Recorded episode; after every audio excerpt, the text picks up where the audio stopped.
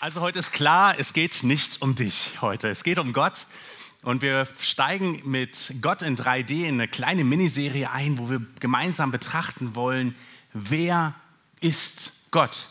Ist natürlich klar, dass wir in kurzen Predigten nicht alles erfassen können, wer Gott ist. Das passt noch nicht mal in ein dickes Buch. Das passt einfach nicht rein. Und trotzdem wollen wir gemeinsam darüber nachdenken, wer Gott ist, was er ist und was das mit uns zu tun hat. Denn Gott ist größer als all das, was wir uns vorstellen können. Wann immer wir das Gefühl haben, jetzt habe ich Gott begriffen, dann sind wir sicherlich auf dem Holzweg, denn Gott ist so, so viel größer. Mir fallen drei verschiedene Art und Weisen ein, wie Gott sich uns vorstellt. Wenn wir zum Beispiel in der Natur sind, und ich habe eine Zeit in, äh, in der Niederlande gewohnt, wenn man da am Strand steht und das Meer sieht und fühlt und denkt, ja, Gott ist erfahrbar. Wenn wir auf einem hohen Berg stehen, im tiefen Wald, die, äh, die Vögel zwitschern, wir spüren, Gott ist da. Und Gott offenbart sich uns. Und wir spüren, dass er was in unserem Leben machen will. Aber wir spüren auch und merken, dass Gott zu uns persönlich spricht, zu unserem Herzen, zu unserem Gewissen. Und wir merken, es gibt einen Gott. Und sein Leben hat mit uns etwas zu tun. Sein Wirken hat mit uns etwas zu tun. Und zum Dritten haben wir zum Glück ein Buch, wo Gottes Handeln offenbart wurde, damit wir lernen, wer er ist und was er ist und wie groß er ist und was das mit uns zu tun hat. Und wir sehen erstaunlicherweise, dass das kein, keine akademische Abhandlung ist, sondern es sind Geschichten, wie Gott mit Menschen gehandelt hat. Gott arbeitet in der Geschichte. Und er hat es damals getan und er tut es heute mit dir. Das führt mich aber zu der ersten Frage, über welchen Gott sprechen wir eigentlich? Die meisten Menschen auf der Erde glauben an ein höheres Wesen. Und nur wir in dieser kleinen Teil der Welt, den wir die westliche nennen, haben das Gefühl, wir glauben oder dass hier äh, es Leute gibt, die nicht an einen Gott glauben. Überall auf der Welt, die Mehrzahl der Menschen glaubt an Götter, an Gott. Wir nennen sie nur unterschiedlich, gerade hier in der westlichen Welt. Wir nennen sie vielleicht Geld, Spaß. Wir erheben uns als Götter und sagen, wir sind die, die die Welt gemacht und schaffen und äh, verändern. Wir sprechen aber, wenn wir über Gott sprechen, hier in der Kirche und in allen Kirchen auf der Welt, über den Gott, der mit Adam und Eva seine Geschichte mit der Erde begonnen hat. Der Gott, der ewig ist, der die Welt geschaffen hat. Und der sich offenbart hat dem Volk Israel und den Weg begonnen hat und sich dann so kumulativ offenbart hat in der Gestalt Jesu Christi. Gott wurde Fleisch und lebte unter uns Menschen. Der starb und auferstand, hier aufgestiegen ist zum Himmel, sitzen zur Rechten des Vaters, der eines Tages wiederkommt. An diesen Gott glauben wir. An Jesus Christus. Wir glauben daran, dass er anwesend ist durch seinen Heiligen Geist hier auf der Erde, zu unseren Herzen spricht, die Kirche gestaltet und lenkt. Und dieses Wissen ist kein Lehrbuchwissen, was man in, einen, in ein Buch reinschreiben kann, sondern es ist Geschichtenwissen. Es ist die Geschichte zwischen Gott und uns Menschen. Also, wenn wir fragen, um wen geht es? Einer Predigt über Gott geht es natürlich als allererstes um Gott. Aber es hat ganz, ganz viel mit uns zu tun. Und so beginnt die Geschichte Gottes mit den Menschen, mit Adam, Eva, Noah, Abraham, Isaac, mit so vielen Menschen, deren Namen ich heute nicht alle nennen werde, säßen wir heute Abend da und wären immer noch nicht fertig. Aber etwas Seltsames bleibt doch. Ich habe mal was mitgebracht. Irgendwo ist es hier. Ja, da. Ähm, ich habe mal eine Spielfigur. Dass man es hinten nicht sehen kann, ist Teil der, des Konzepts. Das, äh, ich habe ich immer mitgebracht, meinen Kindern mal weggenommen. Die haben genug, keine Angst. Ähm, und was irgendwie seltsam ist, wie Gott mit uns handelt. Denn Gott hat uns Menschen geschaffen. Und er hätte jedes Recht, uns rumzuschubsen oder draufzutreten. Ah, die Eltern kennen das Gefühl. Äh,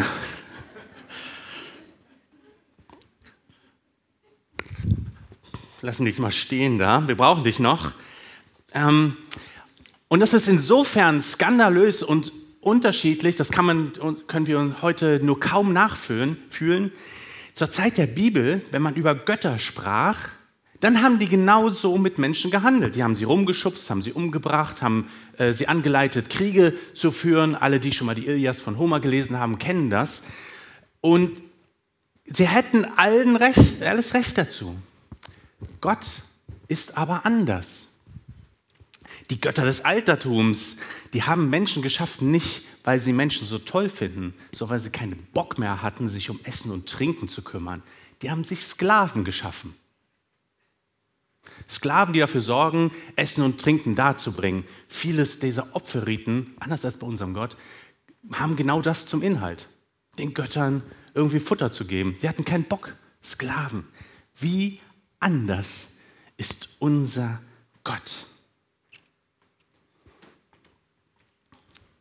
Denn unser Gott fängt an, sich mit Menschen zu unterhalten und fragt ihn, na, sag mal, Abraham, Sodom und Gomorra. Ah, okay, wenn fünf Leute gerecht sind, dann werde ich die Stadt nicht äh, vernichten. Er spricht zu, zu, Noah und sagt, Noah, bau ein Boot. Ich möchte durch dich die Menschheit recht, äh, retten. Was für ein Gott ist, der so groß ist, dass er sich zu uns herablässt und mit uns spricht und uns Teil werden lässt seiner Geschichte und seiner Gnadengeschichte. Wir sind Partner Gottes in seinem Handeln. Schräg, oder? Es ist deswegen, wir haben ja das Viva-Gebet gesprochen. Das ist Teil dieser Partnerschaft. Gott nimmt uns hinein und macht sein Handeln von dir abhängig. So ein Gott gibt es nirgendwo anders. Und deswegen gibt es auch nur einen Gott. Über diesen Gott spre sprechen wir. Ähm, wo wir gerade bei Noah waren, hat ihn kurz, kurz erwähnt. Das Thema der Predigt ist heute Gnade. Und das erste Mal, dass in der Bibel erwähnt wird, ist ähm, folgender, folgender Zusammenhang. Auf der Erde wird Ungerechtigkeit und Bosheit so groß, dass sie himmelschreiend wird. Und Gott sagt, es ist Schluss, das kann so nicht weitergehen. Aber es gibt einen Menschen, der lebt perfekt, untadelig. Noah. Und dann sagt Gott, bau ein Boot, mit dir mache ich jetzt einen Neuanfang. Gott ist gnädig also denen, die sich richtig verhalten, gerecht sind. Auf jeden Fall. Gott ist so. Noah ist das Kontrastprogramm zu seiner Umwelt, in der Bosheit überhand nimmt. Gott gibt ihm Gnade. Das ist auch ungefähr so, wie wir als Menschen Gnade geben. Menschen, die uns gefallen, die gut sind, denen sind wir gnädiger als anderen. Menschen, die anders aussehen, aus anderen äh, Weltregionen kommen, die vielleicht Böses tun, denen sind wir nicht so gnädig. Manchmal sogar ziemlich ungnädig was ich ein bisschen traurig finde für uns auch als Christen. In der Bibel gibt es seltsamerweise andere Menschen, denen Gott seltsamerweise, noch viel seltsamerweise, skandalös gnädig ist. Es gibt zum Beispiel eine Geschichte von Söhnen eines äh, bekannten, einer bekannten Gestalt in der Bibel, die Söhne von Jakob.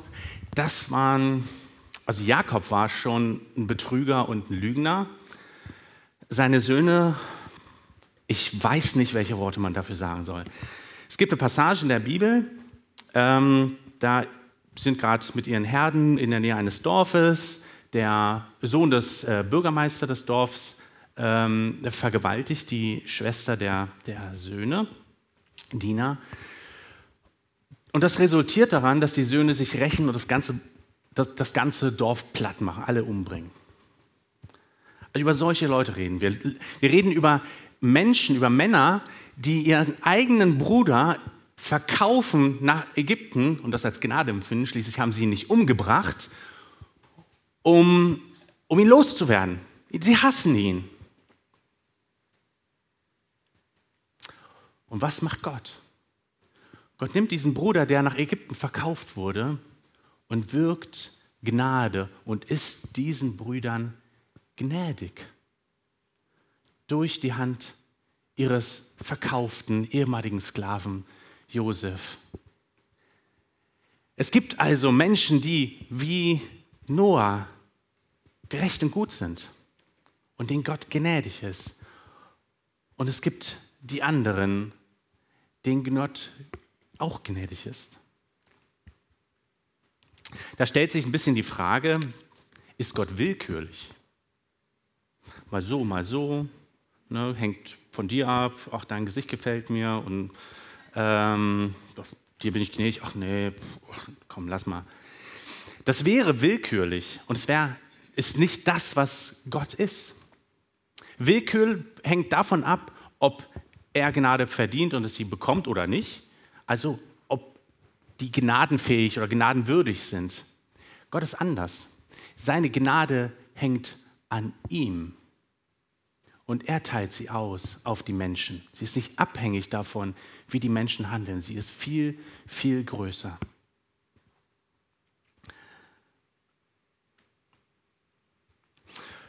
Aber nun, wie wird sich Gott weiter offenbaren in der Geschichte, in der Geschichte dieser chaotischen Söhne, in der Geschichte Israels und äh, der, der Nachfahren dieser Söhne?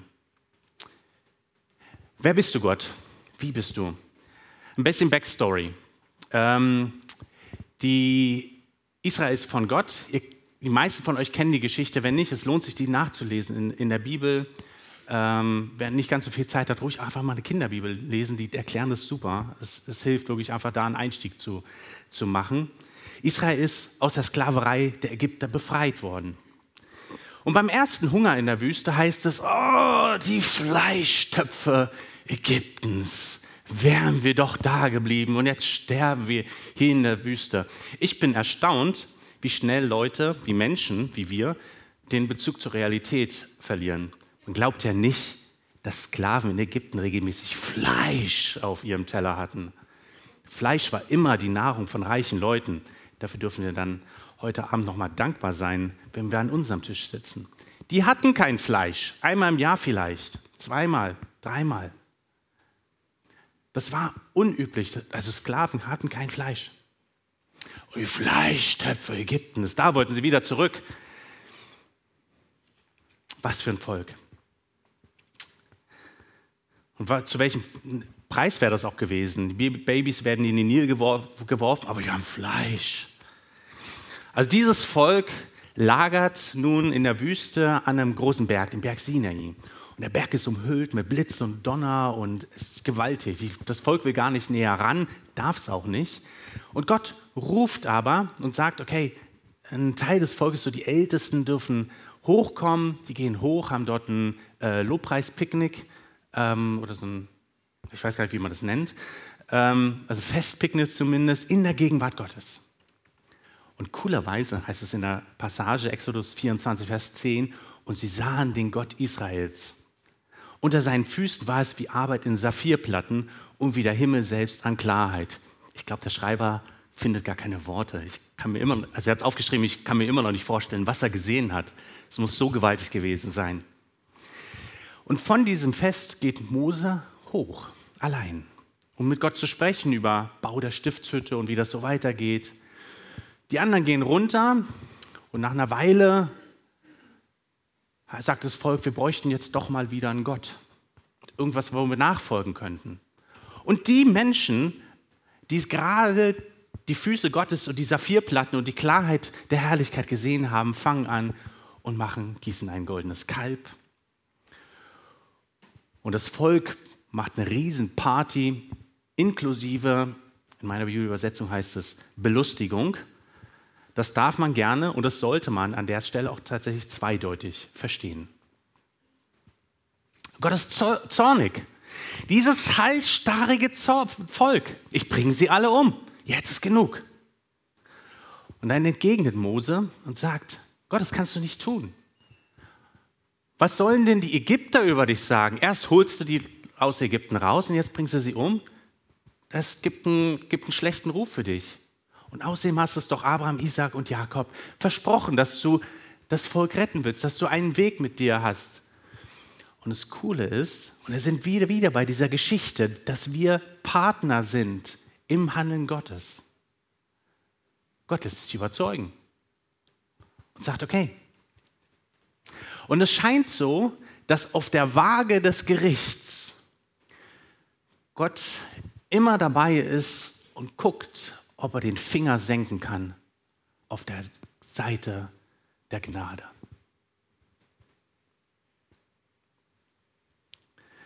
Die Geschichte geht weiter. Ich werde die jetzt nicht erzählen, die kriegt ihr als Hausaufgabe auf. Exodus 32, 33, 34. Nach der ganzen Geschichte geht Mose nach unten, bringt die Sache wieder so einiger in Ordnung und geht dann wieder zu Gott. Und hat zwei Bitten. Und verständlich, die eine ist, Gott, verlass uns nicht. Geh du mit deinem Angesicht vor uns her. Bleib doch bitte bei uns. Und Gott sagt, ja, mach ich. Ich bleib bei euch. Mein Angesicht soll nicht von euch weichen. Und dann fragt Mose etwas Unglaubliches. Gott, ich möchte dein Angesicht einmal sehen. Ich möchte deine Herrlichkeit einmal sehen. Das wäre so cool. Wer von uns würde das sich nicht wünschen? Darf er nicht? Das geht nicht. Aber Gott überlegt sich, wie er trotzdem Mose seine Herrlichkeit zeigen kann und sagt ihm, da gibt es eine Felsspalte bei mir oben auf dem Berg. Da schiebe ich dich rein, ich halte meine Hand davor, wenn ich an dir vorbeigehe. Und dann darfst du mich von hinten einmal sehen. Meine Herrlichkeit. Das ist dein Maximum, was du ertragen kannst, aber das will ich dir zeigen. 2. Mose, Exodus 33, Vers 18. Und Mose sprach, lass mich deine Herrlichkeit sehen. Und Gott sprach, ich will vor deinem Angesicht alle meine Güte vorübergehen lassen und ich will ausrufen den Namen des Herrn vor dir. Wem ich gnädig bin, bin ich gnädig. Wem ich mich erbarme, dessen erbarme ich mich. Und er sprach weiter, mein Angesicht kannst du nicht sehen.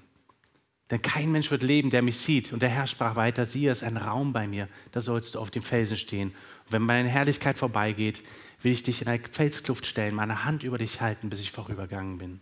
Dann will ich meine Hand von dir tun und du darfst hinter mir hersehen. Aber mein Angesicht kann man nicht sehen. Wir kommen später zu jemandem, der das Angesicht Gottes kennt. Vers 4. So hieb er denn zwei steinerne Tafeln, die ersten zurecht. Und Mose stand am Morgen auf und stieg auf den Berg Sinai, wie der Herr ihm geboten hatte, und nahm die zwei steinernen Tafeln in seine Hand. Da stieg der Herr in der Wolke herab und trat dort neben ihn und rief den Namen des Herrn aus. Und der Herr ging vor seinem Angesicht vorüber und rief, Jahwe, Jahwe, barmherzig und gnädig, langsam zum Zorn und reich an Gnade und Treue. Der Gnade bewahrt an Tausenden von Generationen, der Schuld, Vergehen und Sünde vergibt, aber keineswegs ungestraft lässt, sondern die Schuld der Väter heimsucht an den Kindern und Kindeskindern, an der dritten und vierten Generation. Was wäre unsere Reaktion gewesen, wenn uns das passiert? Mose wirft sich eilends zur Erde nieder und betet an und sagte, wenn ich doch Gunst, Gnade gefunden habe in deinen Augen, Herr. Und dann ist es cool, Mose denkt nicht einfach nur an sich, so möge doch der Herr in unserer Mitte mitgehen. Wenn es auch ein halsstarriges Volk ist, vergib uns dennoch unsere Schuld und Sünde und nimm uns als Erbe an. Es geht nicht um dich und dass du die Herrlichkeit Gottes siehst und dass du Gnade erfasst, sondern dass gleich diese Gnade ausgeteilt wird zu anderen Menschen. Und Mose macht uns das so vor. Jahwe, Jahwe, Gott barmherzig, gnädig, langsam zum Zorn, reich an Gnade und Treue. Es ist die meist zitierte Passage der gesamten Bibel. Und wenn du heute etwas nach Hause nehmen willst, ein kleiner Lernvers, den du dir an deinen Spiegel oder eine Kaffeetasse drucken willst, ist der folgende. Jahwe, Jahwe, Gott, barmherzig und gnädig, langsam zum Zorn, reich an Gnade und Treue. Und ich finde das überraschend, ermutigend. Barmherzigkeit ist ein Wort, was es klar macht, es ist Gottes Herzensanliegen, gnädig zu sein. Es ist nicht einfach nur ein Gerichtswort, wo ich sage, okay, ne, weil, äh, wir haben hier die Gnade und wir gucken mal, was, äh, ob die Schuld äh, schwerer wiegt und dann, oh gut. Sondern es ist ein Herzensanliegen. Gott ist so von der, vom Innersten heraus. Er ist gnädig. Und ein zweites ist, alle diese Worte, die in der Passage vorkommen, funktionieren nicht, wenn Gott alleine ist. Oder? Gnädig? Und Gott alleine ist, also sich selbst gnädig zu sein, ist immer besonders gnädig. Sich selbst treu zu sein, ich meine, Menschen haben manchmal mit dem sogar Schwierigkeiten, aber so schwierig ist es nicht. Jedes einzelne Wort davon braucht ein Gegenüber. Da bist du wieder. Wir, Gott braucht einen Empfänger seiner Gnade. Er braucht einen Partner, sonst fehlt da was. Er kann sein Wesen gar nicht ausleben. Ich will gnädig sein. Bin barmherzig. Ich will treu sein.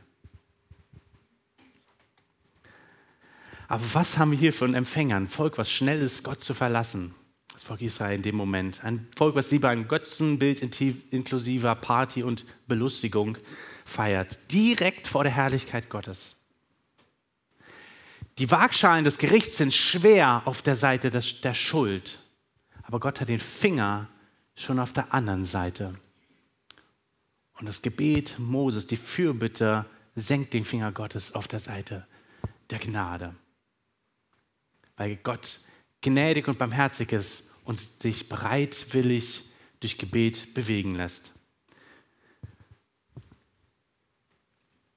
Und das begegnet uns auch in Jesus, dass seine Hände ausgestreckt, angenagelt am Kreuz steht. Und die Leute spotten über ihn. Herr, vergib ihnen, denn sie wissen nicht, was sie tun. Im Moment größter Schmerzen legt Jesus selbst mit Gott den Finger auf die Seite von Vergebung und Gnade. So ist unser Gott. Und so sollten auch wir sein, Gottes Wesen widerstrahlen in diese Welt hinein. Wenn, klar, wenn wir Unrecht sehen, sollten wir dem Unrecht entgegenstehen. Wir sind gnädig im Opfer, aber wir sind auch Verkündiger der Gnade gegenüber dem Täter.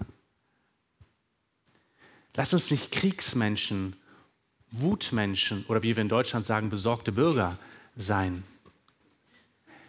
Lasst uns Gnadenmenschen sein. Lasst uns Betmenschen sein. Lasst uns Menschen sein, die den Finger Gottes bewegen, dass er auf der Gnadenseite ordentlich nach unten drückt. Das ist unser Auftrag, das ist unsere Mission. Ist das wichtig? Ja. Aus einem unerklärlichen Grund. Ich weiß nicht, warum Gott das gemacht hat. Die Bibel ist auch ein bisschen dünn, finde ich, an der Stelle. Hat er sich ausgedacht, dass er durch dich handeln will. Dass wir Partner sind in seinem Gnadenhandeln. Wir sollten beten, dass Gott mit uns Menschen gnädig ist, allen Menschen, und erwarten, dass Gott barmherzig und gnädig, langsam zu Zorn, reich an Gnade und Treue ist. Hat sich Gott verändert über die Zeit? Nein, absolut nicht. Und so ist kein Wunder, dass als Jesus auf die Erde kommt, Johannes im Johannesevangelium sagt, aus seiner Fülle haben wir alle empfangen, und zwar Gnade um Gnade. Das Gesetz wurde durch Mose gegeben, die Gnade und Wahrheit ist durch Jesus Christus geworden. Das ist kein Gegensatz, ihr habt das gemerkt. Ne? Gott gibt im Moment, als er das Gesetz gibt, drückt er auf den Gnadenzeiger. Aber durch Jesus Christus ist uns die Gnade nochmal ganz besonders vorgestellt worden. Und Jesus Christus ist wie wir geworden, um uns nochmal ganz besonders zu zeigen, was Gnade bedeutet. Niemand hat Gott jemals gesehen und es ist fast so, als würde Johannes diese Stelle aus 2. Mose zitieren wollen. Niemand hat Gott gesehen. Mose auch nicht, könnte man sagen. Der einzig geborene Sohn, Jesus Christus, der in des Vaters Schoß ist, der hat ihn bekannt gemacht, weil er ihn gesehen hat. Und wenn sich Jesu Gesicht uns zuwendet, dann blicken wir in Gottes Angesicht. Und durch ihn haben wir erfahren, Gnade um Gnade. Und nun ist es klar, Gott hat nicht nur einen Finger auf die Waagschale der Gnade gelegt, er hat sich selbst in diese Gnadenschale reingeworfen und gesagt, ich gebe mein ganzes Gewicht, das Gewicht meines einzigen Sohnes hinein, damit Menschen Gnade erfahren. Menschen wie du, wie ich, Menschen, die viel schlimmer sind als du und ich, die viel schlimmere Sachen gemacht haben, Menschen, die viel toller sind. Es ist Gott, der gnädig ist.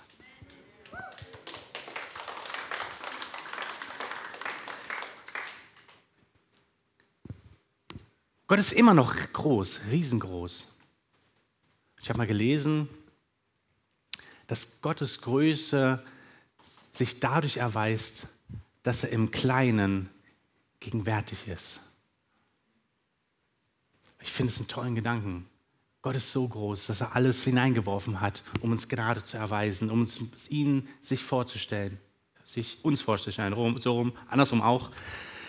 Und er ist ein gnädiger Barmherzigkeit Gott, barmherziger Gott. Wenn wir an uns wenden, dann ist er bereit zu vergeben.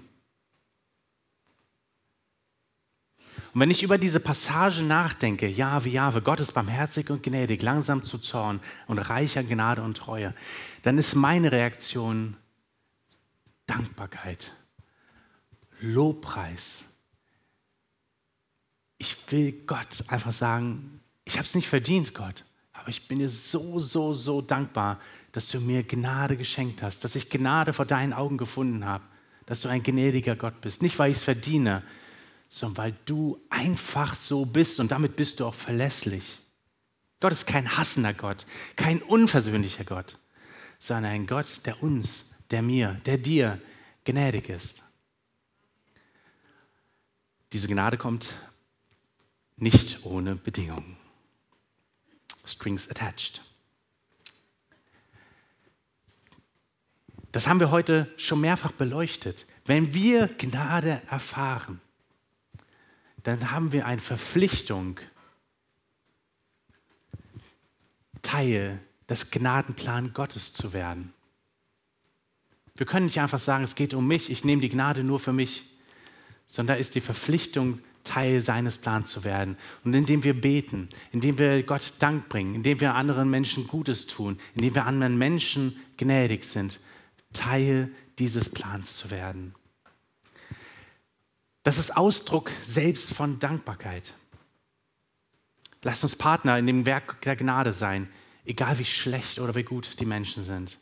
Alle haben es verdient. Mit Jesus ist diese Gnade so nah zu uns gekommen wie noch nie zuvor. Durch den haben wir Gnade erfahren. Und wenn du vielleicht heute hier bist und du hast das Gefühl, ich habe eigentlich mehr Angst vor Gott, der ist so groß, ich habe so viel Mist gebaut in meinem Leben. Gott ist gnädig, barmherzig. Leg deine Angst ab, du darfst das. Und heute ist für dich ein geladen Moment. Du darfst sagen, es geht nicht um dich, klar, aber in dem Moment geht es sehr wohl um dich. Dieses Geschenk der Gnade gilt dir. Und wenn du sagst, ich möchte mit diesem Gott Teil seines Gnadenplans werden, ich will auch so ein Gnadenträger sein, dann möchte ich dich bitten, fang damit heute an. Die Gelegenheit ist gleich, wenn wir rausgehen, schon da. Die Gelegenheit ist jetzt, wenn wir Lieder singen, schon da, dass wir sagen, Gott, vielleicht, ich habe keine Angst vor dir, ich bin dir dankbar, dass, ich, dass du gnädig bist. Aber ich habe es noch nicht angefangen, zu anderen Menschen gnädig zu sein. Fang heute damit an. Wenn du sagst, Gott, ich, ich kenne dich eigentlich gar nicht und ich weiß auch nicht, was ich mit dir anfangen soll, dann lade ich dich ein, komm zu uns, zu Boris, zu mir, zu Menschen hier auch aus dem Lobpreisteam. Sprich mit uns, Viktor. Sprich mit uns. Und wir wollen gemeinsam Gott erfahren. Das ist unser Auftrag auch hier als Kirche. Gott dir vorzustellen. Und wenn du wirklich Angst hast, dann lass uns auch gemeinsam dafür beten, dass diese Angst verschwindet und dass Gnade in dein Herz ausgegossen wird. Ja, Gott, sei mir Gesünder gnädig und danke, dass ich dein Teil deines Plans bin. Lass uns gemeinsam aufstehen, jeder still in Gott, für, vor Gott Gedanken bewegen im Gebet. Und wo du bist, was dich angesprochen hat, reagier darauf. Jetzt gleich im Gebet, draußen, jetzt gleich im Lobpreis, zu Hause in der Woche. Und geh den nächsten Schritt. Sei ein Teil des Gnadenplans eines supergnädigen Gottes.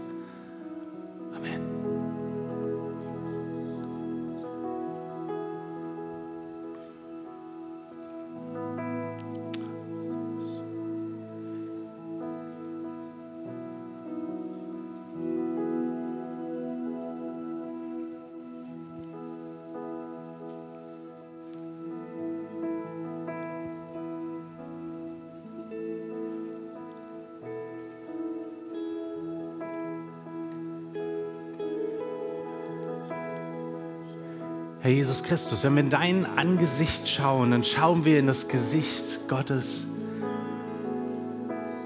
das uns gnädig gestimmt ist.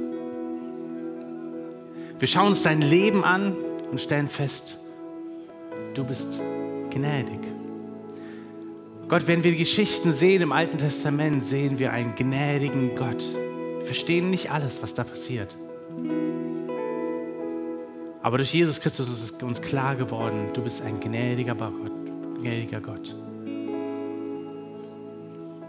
Und Herr Jesus, das wollen wir annehmen für unser Leben, wo wir vielleicht Angst, zu viel Respekt haben, die nicht gesund ist.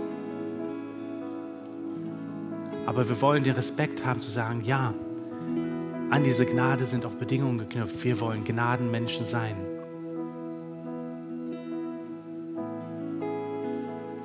Sei du uns gnädig.